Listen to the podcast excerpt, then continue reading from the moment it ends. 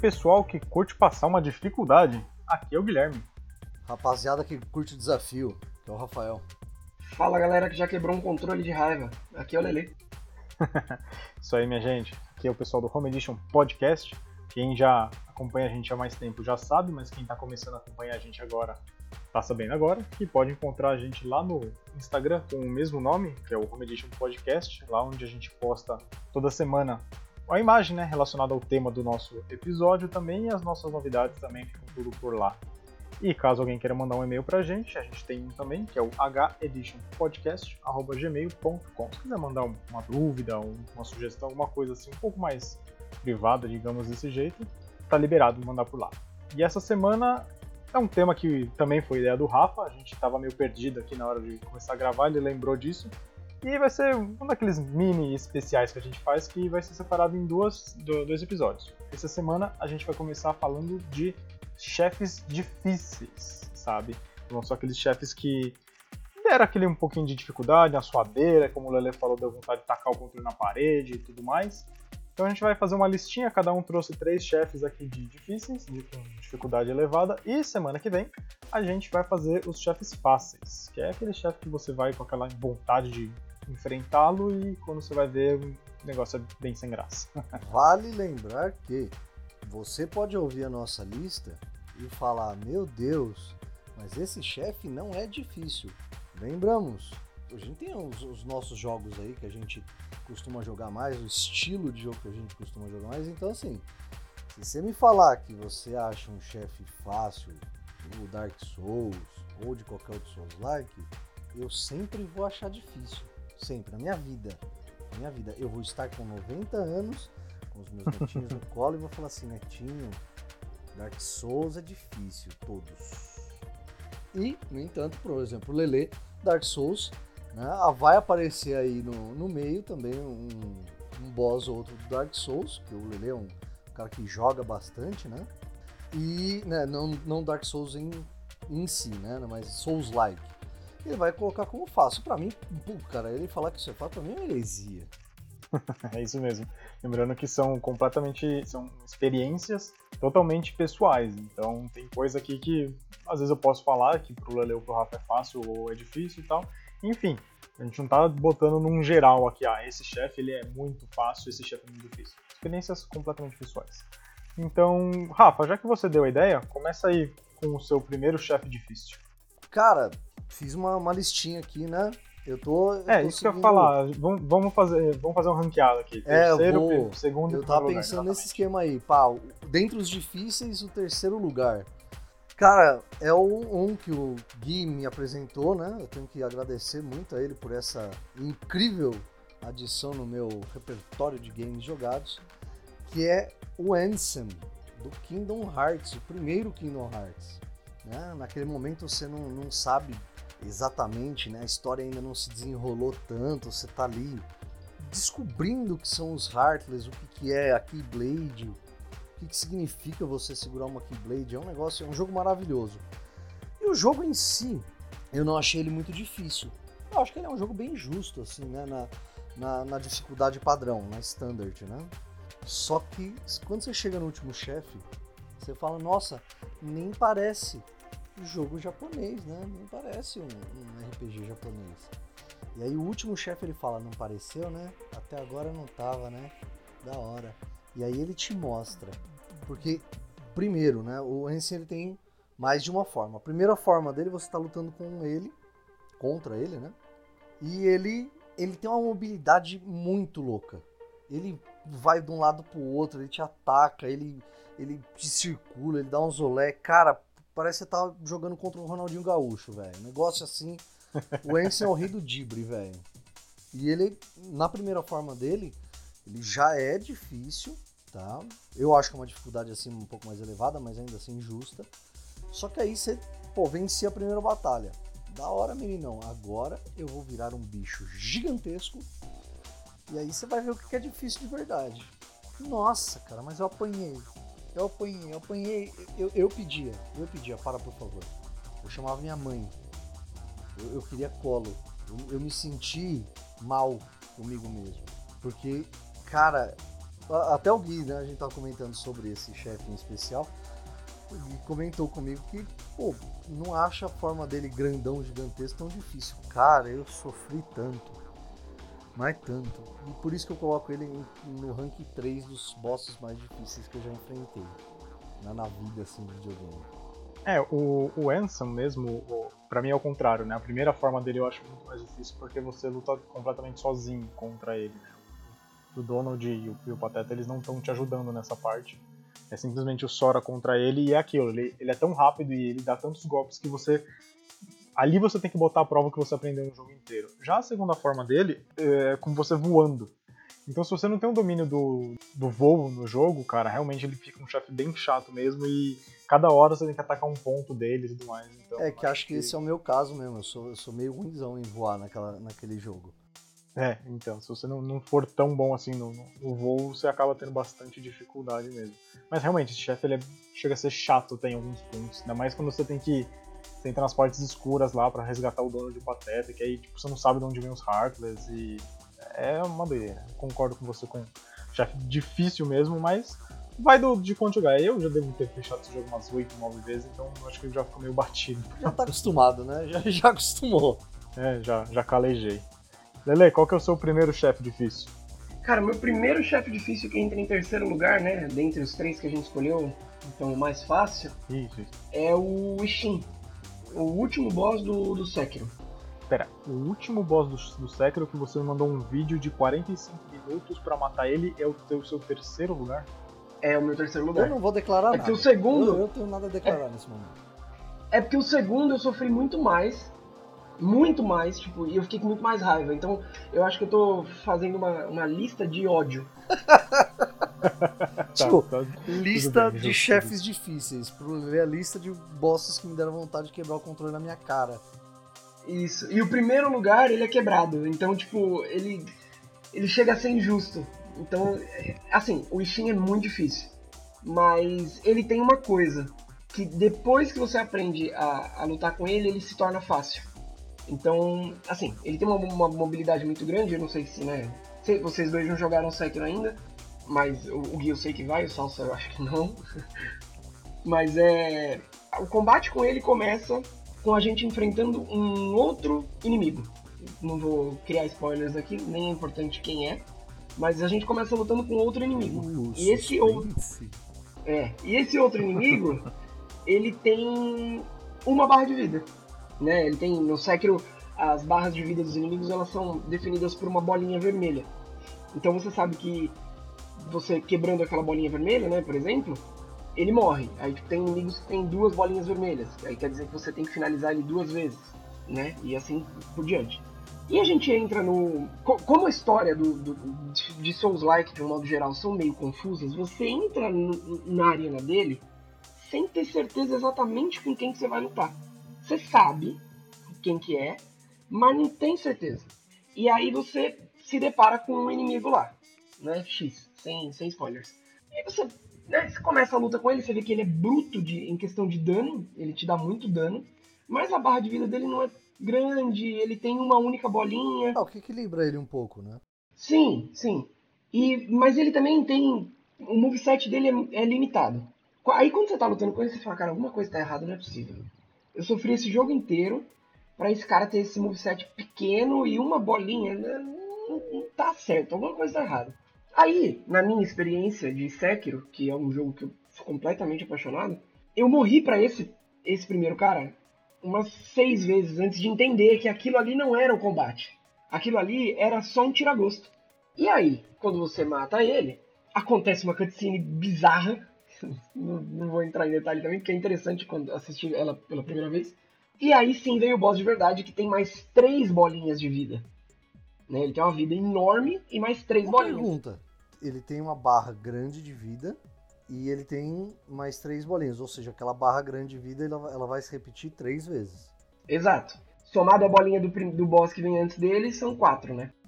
Ah, sim. Mas uma pergunta. No padrão do jogo, três bolinhas de vida extra, né? Três barras extra. É muito ou é pouco? Não, a grande maioria dos boss tem duas. Mas tem boss com três também. Não, com três. Putz, agora eu não tenho certeza. Não, vamos, vamos, vamos levar em consideração que, são duas, assim, o padrão do jogo. Ah, ele, então, ele, ele é acima da média. É. E aí o boss, ele se resume num, num idoso sinistro. Basicamente é isso. É um idoso com a espada gigante e ele é sinistríssimo, assim. Ele é extremamente ágil, ele é muito rápido. Além da espada, ele tem uma lança que às vezes ele dá uns golpes que, que pegam um, um arco 180 graus, assim, então, e, e, é muito longo. O raio do, do, do ataque é muito grande. Ele tem uma pistola, então tipo, não adianta você tentar ficar longe dele porque ele vai atirar em você. E na última fase dele, ele também atira raios na sua cabeça. Assim, hein? Caraca.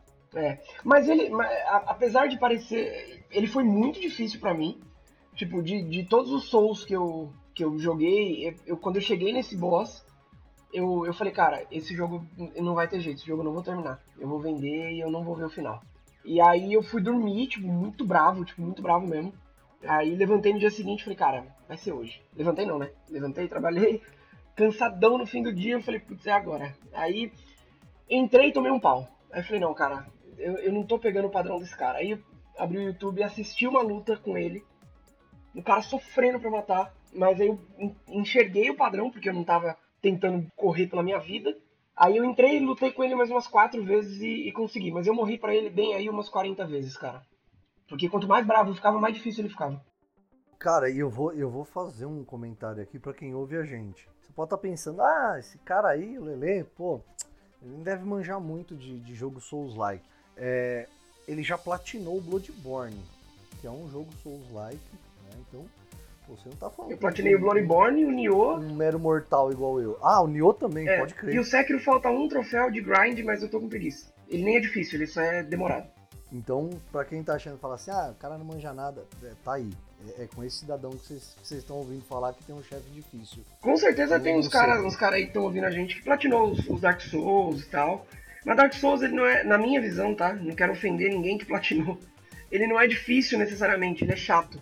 Por causa, principalmente por causa dos troféus de que se relacionam a item, assim. Porque aí você tem que fazer new game atrás de new game e, e, juntar item e não pode deixar passar nada, porque senão você não pega um item tal e eles são chatos, aí eu não, eu não, não fui muito atrás. Mas o meu próximo boss vai ser Dark Souls 3. É, aí sim eu fiquei com raiva de verdade. é, ele gostou bastante, ele gosta desse, desse gênero, então não, não é um cara que tentou várias vezes e morreu várias vezes. Ele joga, joga bastante, né?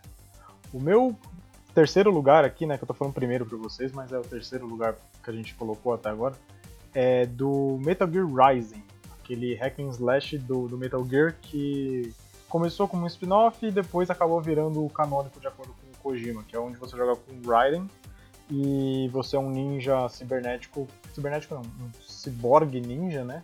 Que, meu, o jogo é muito rápido, você sai cortando tudo quanto pode, tem um esquema de câmera lenta para você conseguir fazer os cortes mais, mais precisos, digamos assim. E o chefe, esse aqui, é o Sam, o Samuel.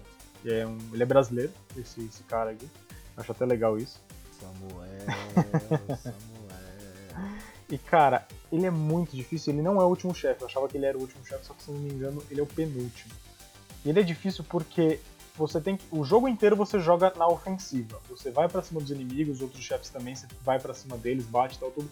E no, quando chega no Sam, ele é muito rápido nos golpes e na movimentação dele. E você tem que jogar quase o jogo, a batalha inteira na defensiva. Então o jogo te falou, ó, oh, é assim que você vai jogar. Só que quando chega no Sam, você tipo, tem que mudar completamente tudo que você aprendeu no jogo. Então eu, quando consegui derrotar ele, tem um esquema de, de correr no, no jogo, você segura acho que é L1 no Play 3. E você fica. O, o Raiden ele corre muito rápido. Só que com isso você pode dar golpe também. E assim, você pode fazer dar esses golpes, só que o golpe é muito fraco. E eu lembro que quando eu passei a primeira vez do Sam, eu derrotei ele desse jeito. Então a luta demorou muito, porém foi o jeito mais fácil que eu consegui de derrotar ele. Só que, cara, é difícil, porque se você for tentar jogar do jeito, vamos colocar entre aspas, normal, é o tempo todo você parado, segurando a defesa e analisando como o Sam vai te atacar. Então, para mim, ele é muito difícil por esse ponto, porque você aprende a jogar na ofensiva e quando chega nesse chefe você tem que jogar na defensiva, coisa que eu, particularmente, não consegui jogar em momento nenhum desse jeito. Ele quebra todo o padrão que se acostuma no jogo inteiro, né? Exatamente, exatamente. Mas eu, eu até falei, nossa, Metal Gear Rising, né? Não, eu não, não conheço muito da franquia. Aí eu joguei aqui na, na Steam. Primeiro que, meu Deus do céu, que jogo bonito. Né? Uma, uma observação que eu tenho que fazer. E a segunda era, eu ia, que eu ia falar é exatamente o que o Lele falou. O jogo meio que te ensina a jogar de um jeito e depois te cobra uma coisa diferente. Eu acho isso muito da hora também, cara. Eu acho que um jogo feito dessa forma é muito bom. Sim, o Metal Gear Rising, ele não foi feito pela Konami, ele foi feito pela Platinum Games, é uma empresa que eu particularmente adoro. Inclusive, o meu primeiro lugar tem... Primeiro não, meu segundo lugar é da Platinum Games também. e, cara, é, é, exatamente isso. O jogo fala assim, ele vai mostrando um caminho para você e fala, é assim que vai ser o jogo. Chegando nesse chefe, ele fala, então, não é mais desse jeito. Se vira. Porque se você não passar desse chefe, você não consegue continuar o jogo é difícil, mas depois que você pega o jeito, fica divertido até. Mas você vai passar um pouquinho de raiva assim, cara. E recomendo esse jogo, viu? Ele se passa, na, na, cronologia do Metal Gear, ele se passa depois do Metal Gear 4. Mas é muito divertido o jogo, a jogabilidade dele é muito gostosa. Quem não jogou, fica a dica aí. Tem no, no Play 3, no Xbox 360 e tem na, na Steam também. Ah, e observação, na Steam tá R$ reais. É uma bagatela, velho. Sim, esse jogo ele é antigo já, ele é, não, não, lembro que ano que ele foi lançado, mas ele já, já é bem velhinho. Acho que jogo, se você for em algum lugar que venda jogo usado, você vai achar no, tipo por 360 ou por Play 3, você vai achar nessa faixa de preço, uns 50, 60 reais, porque não é um jogo que fez tanto sucesso assim, mas vale a pena assim para quem quer jogar eles no console. Rafa, qual que é o seu segundo lugar? Ah, agora, agora estamos, estamos entrando na área dos bosses opcionais, né? provavelmente quem ouve a gente me ouve falar muito de Final Fantasy. Né? O Lele falou que ele é o cara chato do Souls-like, eu sou o cara chato do Final Fantasy. O segundo é um chefe totalmente opcional de um dos Final Fantasies que eu mais gosto, que é o Final Fantasy XII. Eu tento platinar o Final Fantasy XII há uns. Eu devo ter comprado ele pro Play 4 faz uns 5, 6 anos. Faz uns 5, 6 anos que eu tento platinar esse jogo e algumas coisas até o presente momento me impedem. Inclusive este chefe era um, um dos impedimentos. Hoje ele não é mais, eu consegui matar ele ano passado, inclusive. Né? Foi um, um, momento de muita alegria para mim. Que é um dragão gigantesco chamado Yasmat. O Final Fantasy XII ele tem um sistema muito legal de caçadas. Então você vai, tipo, você é, entra na guilda dos caçadores, né? É um Mugo, que é o, o chefe da guilda dos caçadores, é um Mont Blanc. E ele fala, ó, tem umas caçadas aqui que eu que sou o cara que tá encomendando a caça. Porque você, normalmente você entra nos, nos bares, nas tavernas, e você pega os papelzinhos, né? De, os cartãozinhos lá que fala, ó, é, esse aqui você vai caçar tal bicho, tal pessoa encomendou a caçada. E essas últimas caçadas, que são as mais difíceis, elas são do cara, do líder da guilda, velho. Aí você fala, putz, né? Caramba, né? Se o, cara que é o líder da guilda tá colocando, é porque o bicho deve ser difícil. Primeiro ponto de dificuldade dele, ele tem muita vida. Ele tem muita vida. Eu não lembro quantas barras de vida ele tem, mas eu sei que são mais de 10. Minha nossa tudo isso. Cara, é, é, é, ridículo, é ridículo. Porque é igual o, o Sekiro que o Lele tava comentando. Você tem a barra e aí embaixo tem uns quadradinhos verdes pequenininhos. Cada quadradinho daquele é uma barra a mais. E quando você chega por volta de um terço da vida dele, é, os chefes mais poderosos do jogo, né, tirando os opcionais, tá? Os da história não fazem isso. Eles falam: Ah, é? Você tirou dois terços da minha vida? Beleza, agora eu dupliquei o meu level. Porra, velho, meu Deus do céu. Que justo. No meio da treta, um bicho level 100 fica level 200. Ou seja, seus ataques passam a tirar muito menos. E os ataques dele passam a tirar muito mais também. É o que eu ia falar. E ele deve dar mais dano. Cara, e, e assim, você gasta muito MP lutando contra ele. Né? Tem, tem uma estratégia que para vários bosses funciona muito bem. Você casta duas magias no seu personagem líder da parte. Uma que chama Reverse, que tudo que curaria tira dano e tudo que tira dano curaria. Que é bom. Então cada ataque do cara me atinge. E uma magia que chama Decoy. O personagem que está com essa magia ativa, né, que, que foi alvo dessa magia, ele atrai os ataques de todo mundo. Então você usa o Decoy e o Reverse, o bicho vai ficar atacando o seu principal e ao invés de tirar dano vai estar tá curando ele. Funciona bem para muitos bosses. Funciona bem, né? Mas pelo jeito para esse não. Não Porque se ele se enfesa com você, ele tem um golpe que ele pega a tela inteira. Ou seja, se você tá com dois magos e um principal para causar dano, ele vai acertar seus magos. Ele vai matar os seus magos. E aí, enquanto seu principal estiver usando o Phoenix Down para reviver os seus magos, ele mata você. Porque vai acabar a duração do reverse em você. Então, é, mano, é pesado. Aí vem a segunda dificuldade desse boss. A, a segunda não, a terceira, na verdade, né? É o elemento dele. Ele é do elemento Holy. Exi o Holy é fraco a Dark. E assim, eu fiz uma build no, no meu, num dos meus personagens, que é o Baltir, é uma build de samurai com ninja. Que aí favorece o uso de uma, uma katana de ninja especial lá, né, uma ninja blade especial, que ela é elemento dark. Só que as armas dark, de forma geral, elas são muito fracas. Elas não estão entre as armas mais fortes do jogo. Então, é, mano, é um boss embaçadíssimo jogar. Eu matei ele jogando, fui no, durante o jogo, a luta dele, você pode sair fora às vezes. Você fala assim, mano, vou sair fora e vou me recuperar um pouco, vou me reorganizar. Só que ele fica recuperando vida enquanto isso. E aí você pode voltar. Você volta com a vida cheia, mas ele já tá com level dobrado, ele já tá o, o diabo. Você só aí... é, é, dá uma, uma atrasada na, no sofrimento, né? Sim, só que, olha, entre todas as idas e vindas do da arena que você encontra ele, eu demorei acho que 3 horas e meia na batalha contra ele. Meu Deus do céu, isso é tempo demais, cara. Meu Jesus Cristo, 3 horas e meia dá pra fechar alguns jogos. Tem algum jogo outro dá pra fechar. É verdade. Não, não, é verdade. beleza, tipo, tem umas coisas assim, mas cara, ele. E é um negócio que eu vou falar, é muito gratificante matar ele. Ah, é, mas mesmo. Não tenho dúvida. Nossa, mas eu já vi algumas coisas sobre esse chefe, realmente, ele. Tem gente que, que fala que desistiu de, de platinar o jogo por conta desse chefe. é tempo demais, caraca. É, Lele, qual que é o seu, seu segundo lugar aí? Que você já deu um spoilerzinho falando que é o de Dark Souls. Cara, meu segundo lugar é um boss opcional do Dark Souls 3, que é o Nameless King. Ou em português é o. Né, não é o Rei Sem Nome, é o Rei da Tempestade. Ai, cara, não sei nem por onde começar. É isso que eu achei engraçado. Em inglês é o Nameless King e traduzindo ficou o Rei da Tempestade. É, exato. Beleza. Tradução, tradução, ó. Seu Creyson. É, eu acho que tem uma galera que chama ele de Rei Sem Nome também, mas.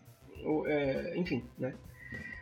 Cara, é uma, é uma conjunção de fatores, porque o Dark Souls 3 era o início da minha carreira de Souls-like. Porque eu comprei o Bloodborne, né? Na verdade eu tentei, antes de, de né, quando, quando só tinha Dark Souls 1, eu tentei jogar na época e fiquei muito pistola, meu primo jogava, jogava super bem, assim. Eu falei, ah, vou testar. Aí testei, falei, puta cara, isso aqui não é pra mim, não vai rolar. Aí nunca mais fui atrás de jogos assim, acabei comprando Bloodborne quando saiu, porque me interessou muito pela temática, pelo visual do jogo. E aí eu curti muito o Bloodborne. Aí fechei o Bloodborne, platinei o Bloodborne e comprei o Dark Souls 3. E o que foi interessante, porque até o Dark Souls 2, o Dark Souls é meio travado. O Dark Souls 3, ele vem depois do Bloodborne, e a From Software aproveita um pouco das mecânicas do Bloodborne nele. Então a agilidade que tem no Bloodborne, você meio que tem também no, no Dark Souls 3. Então eu me senti super confortável jogando Dark Souls 3. Só que eu tenho um problema com jogos que me dão coisas opcionais. Se eu sei que é opcional, não vai ser mais opcional, porque eu vou ter que fazer. Porque senão eu, eu, eu fico com um negócio tipo que eu não, não terminei o jogo. Né? A opção é não ter opção. O negócio tá aqui é pra fazer esse cacete. É, ainda mais sendo um boss, cara, opcional, você fala, ah, cara, com, ah, não vou matar. Lógico que vou. Só que, como eu disse, eu tava no, no começo da minha carreira de, de, de Souls-like, né? E aí você entra na arena dele. Esse boss, inclusive, nas entrelinhas de alguns itens, de algumas descrições do jogo, é um cara importante para a história, para Lord do Dark Souls. E aí você entra na arena dele, é uma areia meio, uma arena meio esfumaçada, parece que você tá tipo no céu assim. É um chão meio de nuvem e umas pilastras, né, dos, dos dois lados. E aí você vê um dragão vindo voando. Aí você fala, puta merda, meu chefe é um dragão. Então, seu chefe é o cara que tá montado no dragão. Só que a primeira fase da luta é você matar o dragão. Com o cara montado em cima te atacando também, além do dragão. Cara, se tem uma coisa pior do que o dragão, é você lutar contra uma pessoa que domina um dragão. É, exatamente. Só que esse, esse boss ele te engana muito. Porque matar o dragão é muito fácil. É muito bobo, assim. Tipo, na terceira, quarta tentativa no máximo, que é pouco pra, pra um padrão de Souls. Aliás, tem bastante chefe em Dark Souls que você mata de primeira. Mas não é o caso desse. Você vê que, ele é, que ele, ele, ele é forte, ele te dá bastante dano. Mas o dragão não tem muito o que fazer, assim. Ele é meio, meio, meio bocozão, o dragão. Ele tem um ataque que ele solta um, uma, uma, uma labaredona assim de fogo. Só que é muito simples de você tipo, não tomar o dano dela. Muito simples de esquivar. E aí ele faz, praticamente ele faz basicamente isso. E o Rei da Tempestade que está montado nas costas do dragão fica atacando uns raios na sua cabeça de tempos em tempos. Beleza, matamos o dragão, fácil. Aí o Rei da Tempestade desce. Né, o dragão morreu, agora é com ele. Só que ele é um cara, ele é um boss que é muito difícil de ler o que, que ele vai fazer. Por quê? Né? Como eu já cansei de falar aqui, e, como todo mundo que joga esse tipo de jogo sabe, o segredo do Dark Souls é você enxergar o padrão. Se o boss levantou a mão direita, quer dizer que ele vai dar o ataque X. Se ele levantou a mão esquerda, quer, quer dizer que ele vai dar, dar o ataque Y. E se ele levantar a mão direita e levar um tempo maior do que aquela primeira vez que ele levantou a mão direita, é o outro ataque. Então, assim, quando você vê a animação, você sabe o que, que ele vai fazer e você cria a sua estratégia ali para escapar do ataque. O Rei da Tempestade, ele, os ataques dele, pelo menos na minha visão até hoje, são muito parecidos. Então é muito difícil de você ler o que, que ele vai fazer. E tem um agravante um outro agravante. Ele é extremamente lento, esse boss. Ele se, ele se move muito lentamente, só que na hora de dar o ataque é muito rápido. Então ele, você, ele fica te ludibriando que ele é lento, e aí você fica confortável, né? Mesmo você sabendo que o ataque dele vai ser rápido, ele te dá um conforto por ele ser lento. Só que na hora que ele vai te dar o ataque, é, ele é muito rápido. E ele tem uns dash também. Ele, às vezes ele, ele pula para trás e ele vem correndo. E tipo, é, é horrível. É um inferno esse cara. E aí, como eu tava né, no início do, do, do, dos meus jogos Souls, foi a única vez que eu usei a ajuda de um co-op pra matar um, um boss no jogo. E foi de um amigo meu que também jogava. É, não foi o Rui, né, o Rui manda muito bem né, de, de Dark Souls. E eu falei, cara, eu vou precisar de ajuda eu não tô feliz em lutar contra esse cara e não consegui, eu vou largar esse jogo. Aí entrei em co-op, a gente conseguiu matar, eu segui o jogo pistola da cabeça, porque eu não queria ter usado ajuda, eu queria ter matado sozinho. De... Muito tempo depois eu fui e matei ele sozinho. Mas até então eu fiquei com aquilo na cabeça, que eu tinha que voltar e matar ele sozinho. Então assim, ele para mim é. Da série Souls que eu joguei, ele é o cara que mais me dá nervoso. Eu entro na arena dele, se eu entrar, tipo, hoje na arena dele, eu tremo, porque eu sei que ele vai me dar, ele vai me dar dor de cabeça. Uma pergunta. É, é, você só conseguiu matar ele com o co-op, que é um outro jogador, totalmente equipado igual você e tal, para matar o bicho. Ele é tão, ele, ele é tão ridículo assim de difícil? Cara, ele é. Eu vou te falar que em questão de dificuldade. Ele é o seu segundo lugar? É.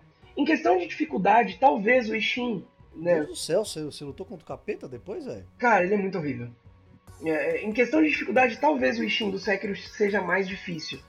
Mas na minha percepção, do que eu mais sofri em questão de dificuldade, em questão de passar raiva, é, ele eu, foi, foi, pior do que o Ishin.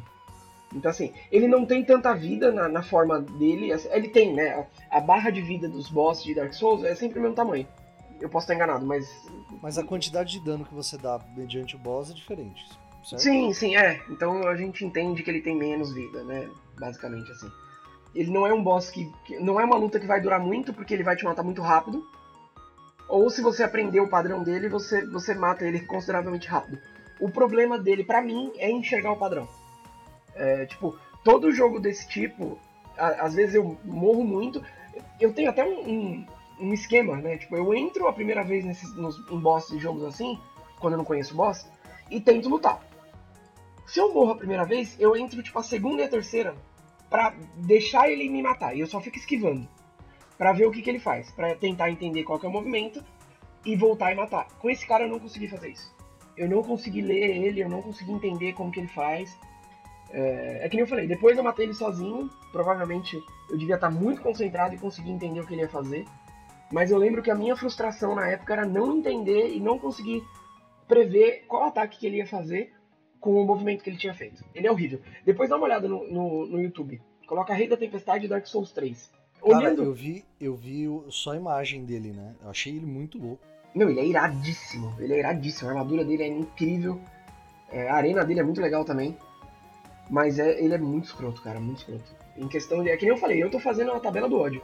E ele. Olha. Eu tenho mais ódio dele do que o meu próximo. Mas. Mas vocês vão entender por que, que o meu próximo tá em primeiro. Mas é isso. Rei da Tempestade. É, pra, pra quem joga bastante Souls Like, essas coisas, foi uma, até uma dica que o Lele deu pra mim quando eu comecei a jogar o Nioh, tudo, ele falou, cara, estuda o chefe antes de tentar ir pra cima dele e tudo mais. Então deve ser realmente muito frustrante você tentar pegar o, os padrões dele e tudo mais e não conseguir. Deve, dar, deve dar muita raiva mesmo. É muito. E não é que ele não tem um padrão. Ele tem. Esses jogos funcionam assim. Tipo, todo inimigo, não só boss, até os inimigos comuns, eles têm um padrão. Tipo, é a mesma coisa que eu falei, mão direita, braço esquerdo. Cada um faz um movimento que você sabe qual ataque que ele vai dar. Ele também tem. Mas ele é difícil de, de ler. É difícil de entender o que ele vai fazer. É, então, bem complicado isso. Deve ser bem frustrante mesmo. É muito. o meu segundo lugar, como eu falei, é o de um jogo da Platinum também. É um jogo que eu recomendo muito pro Lele e pro Rafa. E que é o último chefe do Nier Automata. Que são os créditos do jogo. Cara. É o quê? A gente, a gente falou sobre isso e eu ainda não entendi. o que acontece? O Nier Automata, é, isso aqui não é nenhum spoiler. Assim, é um pequeno spoiler do, do, do, jogo, sim, mas ele tem tantas interpretações, é um jogo que tem, leva tanto a parte filosófica tão a sério, que acho que eu revelar isso aqui para vocês não, não, não, tem problema. O que acontece? Tem um NPC no jogo, depois que você faz a, a rota C, eu acho que é a rota C, que ele fala que ele é um vendedor e ele pode vender itens para você que não fazem parte daquele mundo. E quando você abre, são todas as conquistas do jogo. Se for no Play 3, se for no Play 4, são os troféus. Se for na Steam ou no, no Xbox, são as conquistas mesmo, né, os achievements. E você pode comprar isso. E quando eu vi, eu falei, caramba, velho, mas por que, que eu posso comprar as conquistas? O que acontece? Quando você termina o jogo, que você passa todos os chefes normais, vamos colocar entre aspas, você vai para um. No, no Nier Automata tem muito nesse negócio de ter tipo um jogo de navinha, sabe? Aqueles shooters que tem de navinha, da, bem antigos que tinham na época do, dos, dos 16 bits e tudo mais. É, o jogo já começa, né? Já começa assim. Isso, exatamente. Então, o último chefe é um, um, jogo de navinha. Só que acontece, é a sua navinha conta os créditos. E cara, não tem como passar desses créditos. Não tem como passar desses créditos. Você vai morrer N vezes. E cada vez que você morre, o pod, que é o robô voadorzinho que te auxilia, ele fala: E aí, vai desistir? Aí se você coloca sim, ele termina o jogo ali firmeza tal, não tem problema.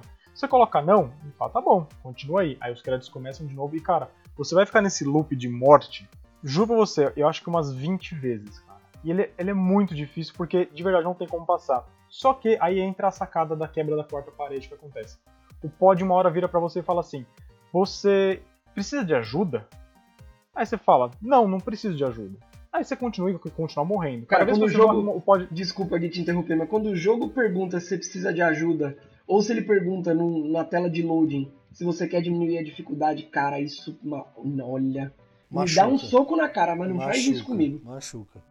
Então, exatamente, foi como eu me senti. Eu falei, não, o jogo tá querendo me humilhar, eu vou, vou embora. E cara, eu fui morrendo, morrendo, e toda vez que eu morria, o, o, o pod perguntava de um jeito diferente. Você precisa de ajuda? Aí teve uma hora que eu me fez, eu falei, mano, vai, eu preciso de ajuda, porque eu não tô conseguindo passar dessa merda aqui. Aí, quando apareceu lá, falou assim: tudo bem, vamos trazer ajuda do, ao redor do mundo. E nisso veio uma lista de vários nomes, tipo, completamente diferentes. E, tipo, teve um lá que tava escrito, não sei o que lá, PS4. Eu, eu joguei o Nier Automata no Play 4. Falei, oxe. E aí o que acontece? A sua navinha fica no meio e fica um monte de outras navinhas fazendo um escudo em volta de você. E você vai atirando e tipo, seu tiro fica muito mais forte. E quando você vai tomar um dano, uma dessas navinhas acaba explodindo. E aí uma daquelas listas do nome que tá do lado, ela some, aí vem uma outra nave e aparece um novo nome. Depois que eu vi isso aí, eu descobri o que que era. Esses nomes são o nome de outros usuários. Então, são outras pessoas que terminaram o jogo e disponibilizaram a ajuda deles para você. Porém, o que acontece? Quando você faz isso, Caralho, você disponibiliza a sua ajuda para outras pessoas, quando a sua nave entra no jogo de outra pessoa e é, e é destruída, o seu save é destruído. Ou seja, você o perde quê? tudo que você Nossa, teve no jogo. Nossa, maluco do céu! E assim, para você ver o final verdadeiro mesmo da Rota E, você precisa passar pelos créditos. Porque depois disso tem uma cena que dá uma entender que vai ter uma continuação ou não, mas enfim, é o fechamento do jogo. Então, quando você termina, você tem a opção de falar, ah, eu quero ou não ajudar os outros, os outros jogadores. Aí vai da, da, da sua, digamos, do, que o seu coração manda. Você pode falar, não, não quero ajudar os outros jogadores, quero continuar com o meu save. Mas você pode falar, putz, eu só passei porque eu tive ajuda de outros jogadores. Então você deixa o seu save disponibilizado para ser deletado no futuro. E mesmo com a ajuda dos outros jogadores, é muito difícil esses créditos, cara. Cara, mas como Nossa, será que eles fazem o link entre esse combate e o seu videogame? Porque, tipo, se você tá com o videogame desligado e aí eu, eu chego nos créditos e peço ajuda e, por coincidência, cai o seu save lá. Mas o seu play tá desligado. Será que, tipo, a próxima vez que você entrar no jogo e ele atualizar ou entrar em contato com a nuvem, ele te dá um aviso e, e apaga?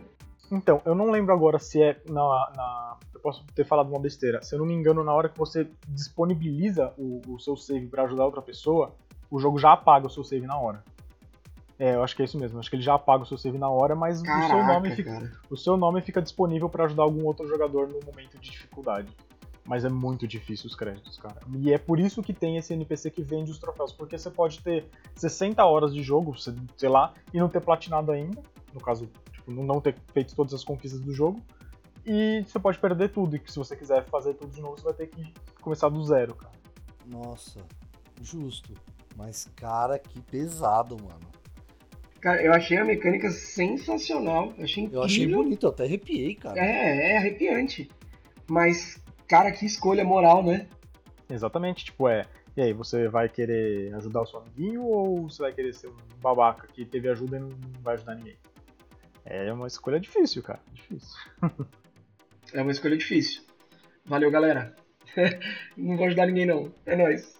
É, então. A primeira vez eu falei, não, eu não, não, vou fazer isso ainda porque tem umas coisas que eu quero fazer no jogo. Mas aí depois eu dei load, fiz a rota E e falei, não, é, é, justo eu ajudar outras pessoas. É, eu acho que a ideia, né, até, até você tipo, terminar de fazer tudo que você quer. E aí, e aí sim você disponibilizar. Acho que, acho que é o que eu faria, talvez. É, foi o que eu fiz. Eu achei justo eu, eu ajudar os outros, já que eu tive ajuda, né? Então, complicado, mas justo. Rafa, qual que é o seu primeiro lugar aí nos chefes mais difíceis? Esse talvez, cara, esse é o chefe que eu acho que eu mais demorei na minha vida para conseguir matar, mais do que o Yasmat. É um chefe que já me fez quebrar um controle de Play 1 e ele é assim, ele é insuportável. Eu acho que de todos os bosses que eu já enfrentei na minha vida, ele é o mais difícil. É a Ruby Weapon do Final Fantasy VII. O, o tradicional, o clássico, né? Que no, no remake não, não, apareceu a Ruby Weapon ainda. Esse é aquele que é embaixo d'água, né? Não, o debaixo d'água é Emerald. Ah, ah, no, tá. no, Final Fantasy VII tem bastante coisa opcional para fazer. Né? É, você pode. O Gui já jogou, o Lele ainda não. Mas, por exemplo, os limits, que são as habilidades especiais dos personagens, cada um tem são sete limites, divididos em quatro nível de, níveis de limites. É, os limites finais eles são opcionais. Você pode ou não pegá-los ao longo do jogo. Tem as armas mais fortes do jogo, também são opcionais. Acho que, tirando a do Cloud, do Cloud eu acho que ela, você consegue ela no, lutando a primeira vez contra a última weapon. Não, não consegue não, Gui? Cara, eu acho que não, porque se eu não me engano você tem a primeira luta contra ela, que acho que, se eu não me engano, ela é obrigatória, mas depois você pode ou não lutar contra ela. Aí, se você não lutar, você não pega a arma. Ah, é verdade. É na, é na segunda vez. E, e, no Final Fantasy VII, tem chefes opcionais. Tem bastante side quest opcional, historinha que você vai ver e tal. E tem esses bosses opcionais que são as weapons. Tem uma que é obrigatório você lutar, que é a Diamond Weapon, que ela é, é parte da história.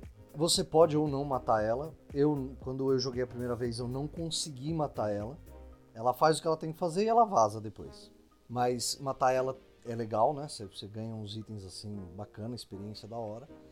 E aí tem a última weapon, que é a primeira vez que ela aparece, e você é obrigatório também. A primeira vez que ela aparece é a última. Meu Deus do céu. ah, então, a última weapon, ela aparece para você. Você enfrenta ela a primeira vez, você tem que derrotar, você tem que ganhar a luta, né? Não matar ela, mas ganhar a luta. E aí tem muita coisa opcional no jogo que você pode passar batido. E tem duas outras weapons, que é a Emerald, que fica embaixo d'água. Ela é muito difícil porque tem um tempo pra você matar ela. Tem 10 minutos. Mas ela em si não é difícil. Porque você pode conseguir um item depois que é um, um equipezinho que você respira embaixo d'água. Então o tempo que você tinha que te limitava não é mais um problema. A Ruby não. A Ruby, ela, ela é o cúmulo, o cúmulo de tudo que eu já vi de errado na minha vida. Alguns inimigos que você enfrenta ao longo desse jogo, eles têm uma habilidade de tipo dar um tapa para fora de um personagem.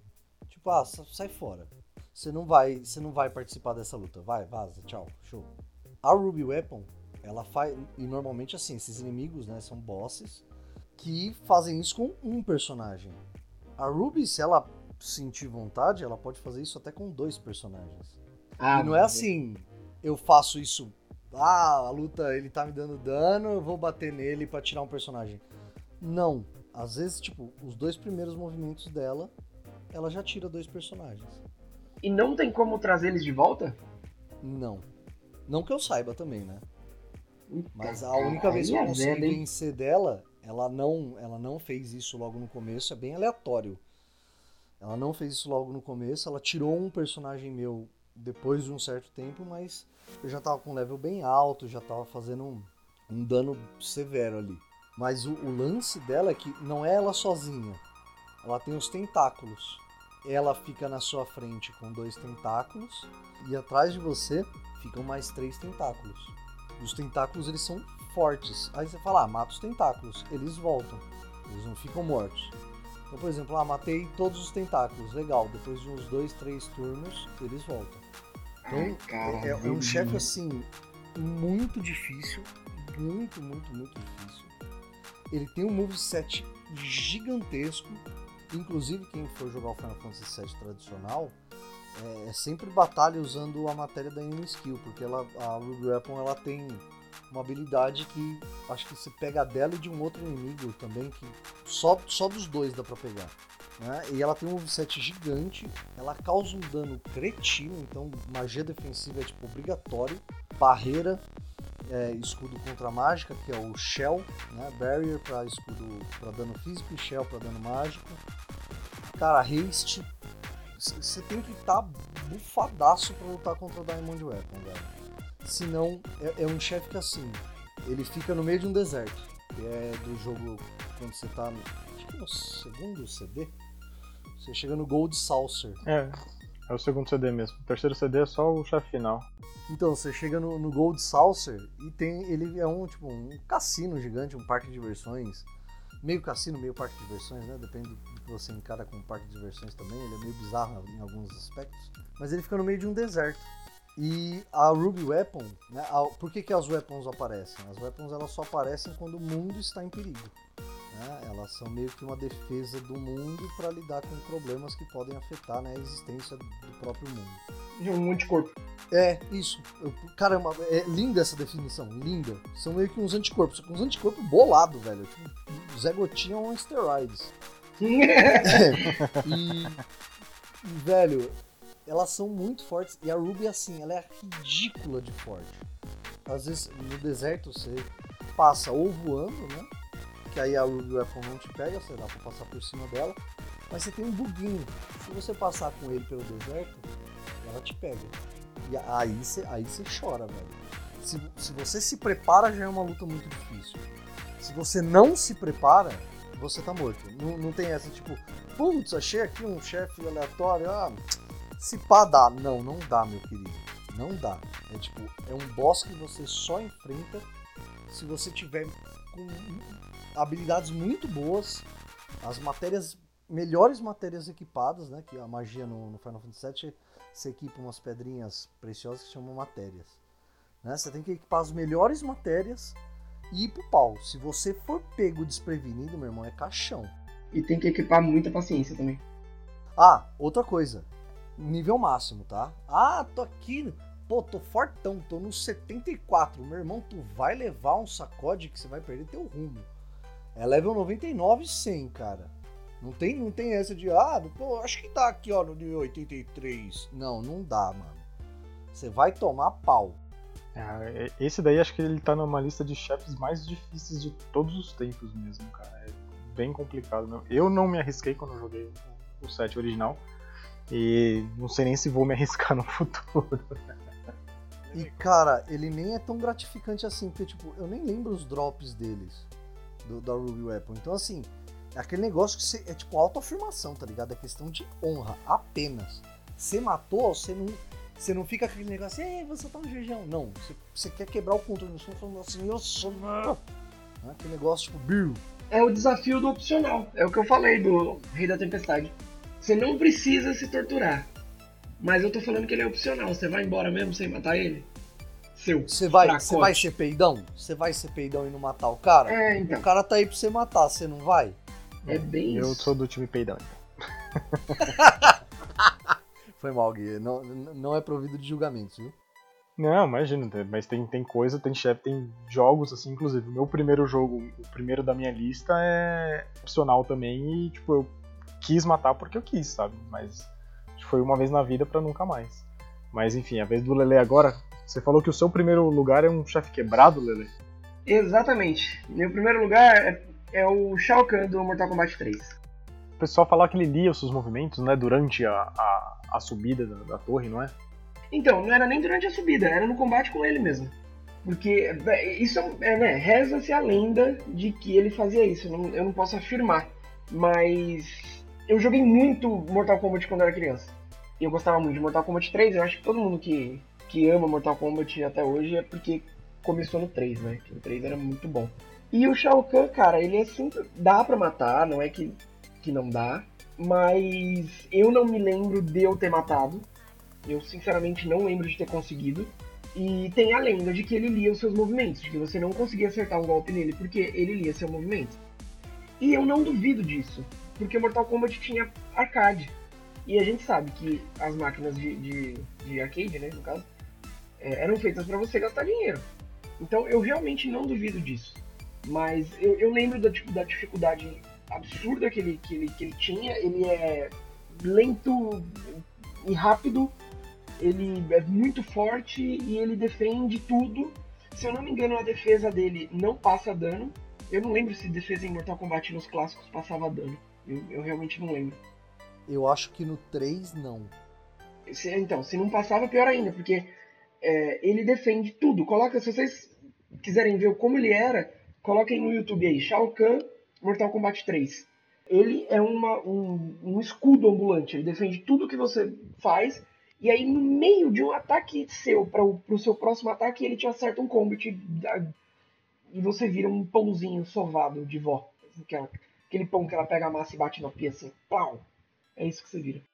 Cara, e eu lembro de uma. Real, mano, cara, é belíssimo o primeiro lugar também, mas.